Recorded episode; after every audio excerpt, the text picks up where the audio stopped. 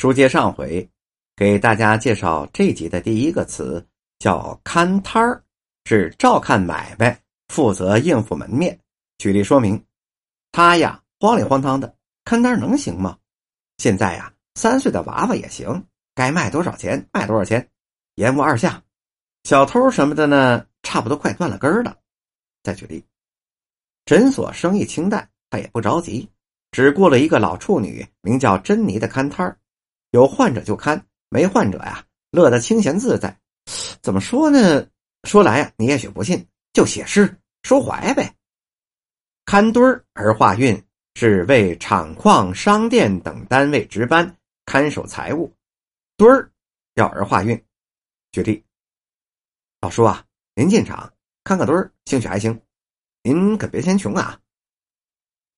看座或者叫看座。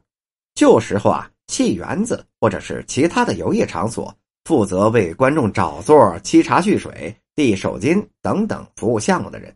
举例，听说啊，有过这么一回，两位女听众来到他们不该听的场地来了。说相声的见女客来了，既不便撒村，又不便说明原委赶他们走，只好左一个右一个，竟讲的是一些普通相声。女听众听得有趣儿。并不打算起身，最后啊，看座的实在急了，才不得已向两位听众说：“哎，对面棚子里有大妞唱大鼓，你们二位不听听去？”再举一例，在园子里干活的这个人呢，这会儿也来了，看座的、卖票的、捡场的、拉胡琴的，坎儿而化韵，本为供奉神佛的小格子，借喻权势。哎，瞧这方向啊，准是得罪人了，人家那头。坎儿准不小，坎儿的意思是指关口、关头，引申为事端。举例，你呀只顾一时为我得罪了人了，他们都记在心里呢。遇着坎儿啊，说的好说不好听的，大家什么意思呢？再举例子，嫂子你，你眼前儿就是个大坎儿啊，甭瞒我，刘大哥在医院里呢，咱们呢二妞让他们压着呢。再举例。张全义坦率的坦率了，痛快是痛快了，可他突然发现自己又好像没有怎么着。他想了一想，终于明白是怎么回事了。老爷子这个坎儿啊，压根儿还没过呢。迷信说法指高龄人某几个有生命危险的年岁。举例，今年小人之母还是个坎儿呢。再举例，这一年呐，老哥哥您还是这么硬朗，面色滋润，耳聪目明啊。张道士每年都要说上这么几句宽心的话。哎呀，您捧我，我七十有二了，明年呢就是一个坎儿。再举例，对于我来说，一个乳腺癌的手术患者，这可是一个坎儿。犹如老人们常说忌讳：六十六掉块肉，七十三八十四阎王不叫自己去。坎子上的是指戏园里把门槛的人。举例。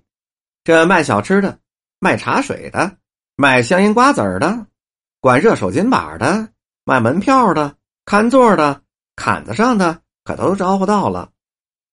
侃大山的意思是形容闲聊，侃大山是近些年来北京新创的一个词汇，目前有流行全国的趋势，就是随便闲聊的意思。